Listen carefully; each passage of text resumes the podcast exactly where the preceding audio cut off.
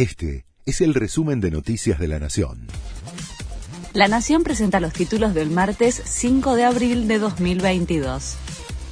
La ciudad advierte que no admitirá más acampes mientras la Casa Rosada convoca a los piqueteros. El ministro de Desarrollo Social citó a las organizaciones para el jueves.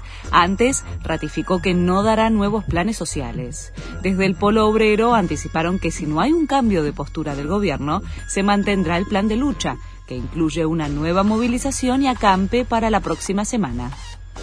Convocan a un paro nacional por el faltante de gasoil lo decidió la Federación de Transportadores Argentinos, que alertó que la situación actual, sumada a otros reclamos de la actividad, tornan imposible seguir trabajando en condiciones razonables.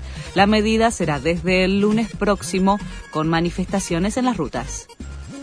Joe Biden volvió a pedir un juicio por crímenes de guerra contra Putin fue después de que el presidente de Ucrania visitó Bucha, uno de los pueblos en los alrededores de Kiev, en donde funcionarios ucranianos denunciaron el hallazgo de civiles muertos con signos de tortura.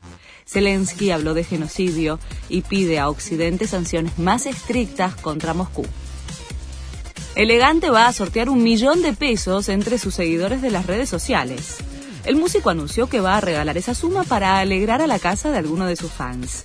El creador de la cumbia 420, que está de gira en México, ya había obsequiado hace unos días a través de las redes un iPhone y ahora va por más.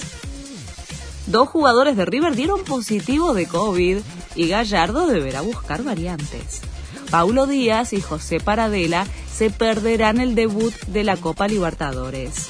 El técnico del Millonario buscará ahora cómo reemplazar a los jugadores para el partido frente a Alianza Lima, en Perú, que jugará mañana a las 9 de la noche. Este fue el resumen de Noticias de la Nación.